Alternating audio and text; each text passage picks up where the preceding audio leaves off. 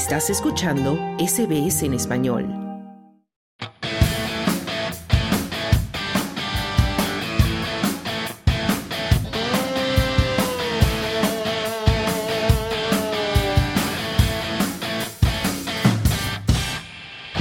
Y llegamos a una sección especial de deportes que hacemos este domingo y el próximo porque vamos a hablar del abierto de Australia que se está jugando en este momento aquí en Melbourne. Y Claudio Vázquez, que no nos va a hacer hoy el mundo bizarro, pues nos va a contar de pronto algunas curiosidades de lo que está pasando allá en las canchas del tenis. Pero primero que todo, buenas tardes. Buenas tardes. Bienvenido a este fin de semana de Australia en español. ¿Nos podrías hacer un resumen de lo que ha pasado en esta primera semana en la que no hubo muchos cambios en materia del cuadro masculino, pero ayer, por ejemplo, se fue la número uno y a manos de alguien que está en el puesto número 50 y tiene solo 19 años? Así es, Carmenza. Bueno, como tú decías, en el cuadro masculino no ha habido tantas sorpresas. El número uno y favorito Novak Djokovic sigue todavía en carrera, juega hoy, hay que ver cómo le va contra francés Manarino. También el número dos, Carlitos Alcaraz, el crédito español, el jovencito que ha sorprendido a todos en los últimos años. También ayer ganó fácil eh, su partido en dos sets y retiro del el jugador chino Shang muy jovencito también. Sí, también muy joven, apenas 20 años. Él juega en Estados Unidos, ha, crecido ahí, pero también hay que decir eso, de que China ha logrado traer jugadores tanto en el ámbito femenino como masculino. Ayer se jugó también en, en el ámbito femenino dos jugadoras chinas que, bueno, se tuvieron que eliminar lamentablemente, pasó Zheng, pero como digo, China es un país que no tiene gran tradición tenística, a pesar de que Lina ganó el Australian Open hace 10 años, pero está trayendo más jugadores. Esa podríamos decir que es una de las sorpresas, pero como te decía, en el cuadro masculino no hay grandes sorpresas, pero sí quizás malas noticias para nosotros, porque los latinoamericanos no han ido bien. Muchos se quedaron fuera en primera ronda, los chilenos Garín, eh, Jarry y Tabilo se fueron en los primeros partidos, también los argentinos Sebastián Báez, por ejemplo, logró llegar más lejos, pero luego fue eliminado, también se eliminó Echeverry con Novak, ¿no? Justamente, y el colombiano Galán también, que justamente lo eliminó el argentino Báez, así que digamos que no han habido tan buenas noticias para Latinoamérica y España solamente le queda también eh, Carlitos Alcaraz, porque sus créditos, eh, Carballés o David, Davidovich Foquina también se fueron y algunos otros. Así que lamentablemente en el cuadro masculino no ha habido buenas noticias, como tampoco en el femenino para los latinoamericanos, porque se fue Camilo Osorio de Colombia, se fue también la mexicana Sarazúa, se fue Paula Badosa, la española, así que lamentablemente no ha sido nuestro año en este Australian Open. Nos queda, como decía Carlitos Alcaraz todavía, que tiene grandes posibilidades de llegar no solo a la segunda semana, sino también a la final. Pero como tú decías, la sorpresa quizás seguramente es la eliminación de Iga Swiatek, la polaca número uno, joven también, pero que ya ha ganado bastante y que venía con el cartel de seguramente la favorita de vencer este Australian Open, eh, con permiso de Zabalenka, que es la última campeona que juega muy bien. Y ayer sí, Schwantek quedó eliminada en tres sets contra la checa Noskova. Y claro, fue un partido bastante emocionante. Se le vio muy enojada a Iga porque obviamente no se lo esperaba. Y esta jovencita Noskova no se lo podía creer. Estaba muy emocionada porque realmente no esperaba ganarle a Schwantek. Pero bueno, una, ahí una sorpresa. Salió con la disculpa Schwantek de que finalmente no era la gran cosa. Mm, sí, claro, como que si no, no hubiera querido ganar el Australian Open. Pero sí, como, bueno, decía, más sorpresas en el ámbito femenino y bueno, eh, vamos a esperar ahora. Hoy es un día importante, pero luego hablaremos de eso.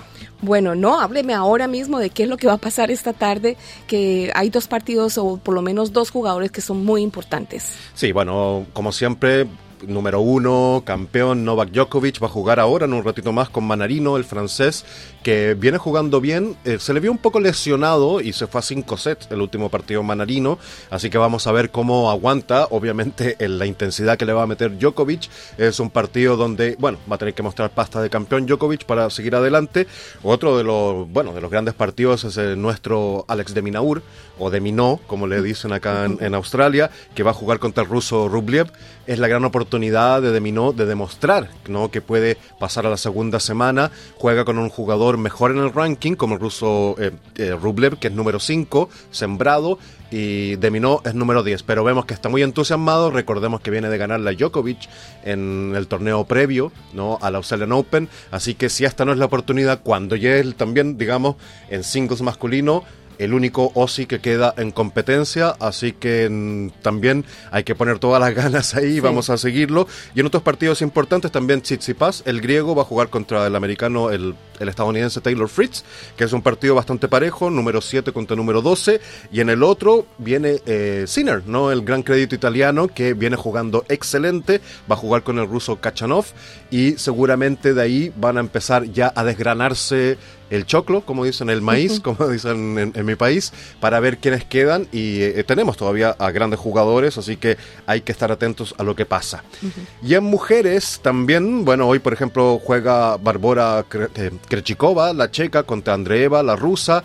Va a jugar Coco Gauff, la, la, jovencita ¿no? estadounidense, que también hay mucha esperanza puesta en ella. Ella es la sembrada número 4, así que también va a jugar contra French de Polonia hay que ver, ahí la favorita es Gauff, y también juega la campeona Zabalenka contra Anisimova, la de Estados Unidos, de origen ruso, y Zabalenka ahora que se fue Shontek seguramente es la favorita para vencer el Australian Open. ¿Y cuáles son tus favoritos para ganar el Australian Open? Mira, yo la verdad Novak se ve muy fuerte, como siempre, con muchas ganas. Mm, no para de tener hambre Novak, ¿no? O sea, tiene ya todos los grandes slam que quiere, ha ganado aquí muchísimas veces, pero se le ve todavía con muchas ganas. Pero mi crédito es Carlitos Alcaraz, lo veo bien, lo veo firme, muy mentalizado, ¿no? Con una cabeza muy fuerte para un joven que tiene solo 20 años.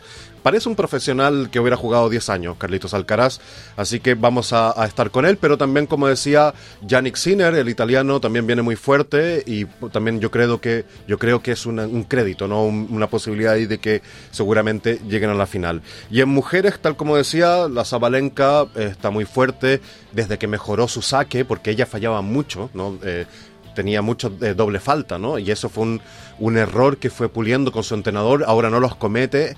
Eh, a, los que han visto a Zabalenka, es muy fuerte físicamente, eh, golpea la pelota, digamos, con una intensidad inmensa y viene jugando muy bien. Ella, para mí, es la favorita, pero no nos olvidemos, como decía, de Coco Gauff, porque también me parece que podría llegar lejos. Esos mm. son mis favoritos. Bueno, que yo le apuesto a la sangre nueva en el deporte, porque se comienza a poner muy aburrido cuando ya sabemos quién va a ganar.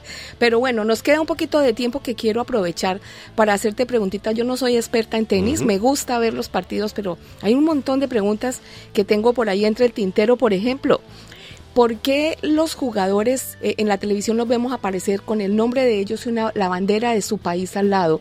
Si esto no es una competencia por países, ¿cuál es la razón por la que tengan que identificar el país de donde vienen y algunos de ellos ni siquiera tienen bandera? Sí, buena pregunta. Esto se lo ha de hecho preguntado mucha gente cuando ven que quiénes, las jugadoras y jugadores rusos y bielorrusos aparecen sin bandera.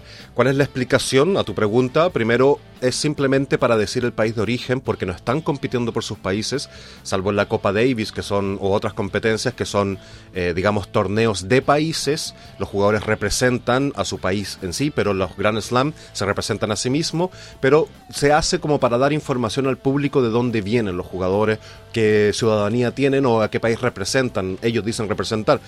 Y justamente lo que pasa con los rusos y los bielorrusos es un tema político, es la, invasión a Ucrania, ¿no? Que el tenis y otras competencias también decidieron castigar a Rusia y a Bielorrusia por esta invasión. Eh, es una decisión obviamente que pueden estar de acuerdo o no muchas personas, pero se les permitió solamente a los jugadores rusos y bielorrusos participar si es que, eh, digamos, no lo hacían bajo su bandera. Pero es raro justamente lo que estoy explicando porque no es la Copa Davis, no están jugando por sus países, pero se decidió dejar el espacio en blanco, que a veces se ve la bandera blanca antes, ahora como digamos la marca de la televisión es azul, se ve un espacio azul, pero es porque no están representando sus países. Como digo, es algo un poco extraño porque finalmente es una decisión política y hay jugadores como Kachanov, ¿no? que siempre se eh, se puso frente al, se opuso, digamos, a la invasión rusa de la manera que puede. No estamos, no estamos diciendo que es un activista y reclamaba y decía, ¿y por qué a mí me están castigando? Si yo no estoy de acuerdo con la guerra.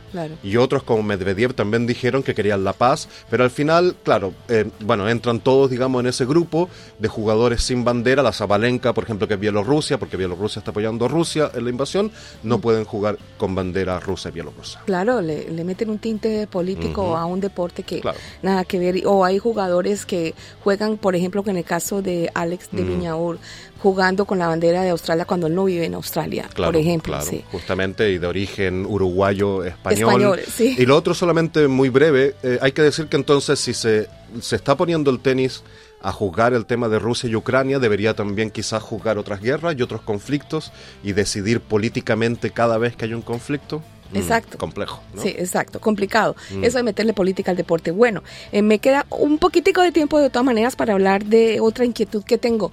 ¿Qué es la famosa pista número 6, Claudio? que varios jugadores se han quejado de que viene mucho ruido de la pista número 6. ¿Es una discoteca o qué es lo que hay eh, allá? Es un bar con un DJ, ¿no? Que está sobre el campo ¿Y por qué afecta a los campos de juego? Porque la música está muy fuerte y la gente ahora, esta es una, innovación del Happy Slam, como le llaman al Australian Open, de que permite que la gente se, pone, se ponga en la terraza o en la parte de abajo del restaurante, el bar, escuchando música mientras ve algunos partidos.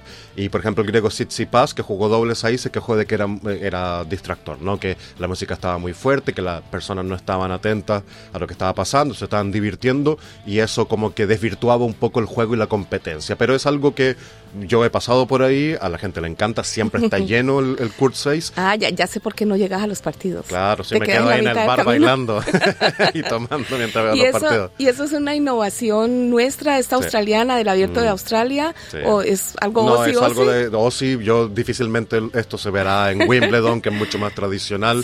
No creo. Entonces, claro, los jugadores les encanta el Australian Open porque es más alegre, la gente se manifiesta y todo, pero también quizás se está pasando un poco el nivel y se está dejando de lado, digamos, la competitividad o la concentración necesaria que requieren los jugadores para darle más alegría a la gente. Es un tema también, digamos, controversial, pero bueno, no, no tan serio, pero hay quienes les gusta, quienes no. Yo creo que deberían bajar un poco la música, porque en realidad lo importante en el tenis también es escuchar los golpes y a los jugadores, cómo se manifiestan. Yo creo que hay mucha gente que quiere ver eso más que estar escuchando al DJ de turno. Pero bueno, sobre gusto no hay nada escrito. Y, para que no distraigan a Claudia en su trabajo. Eh, justamente.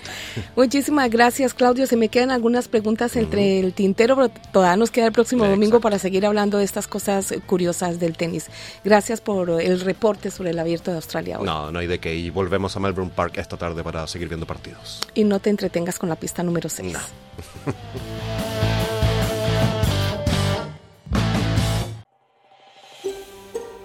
¿Quieres escuchar más historias como esta?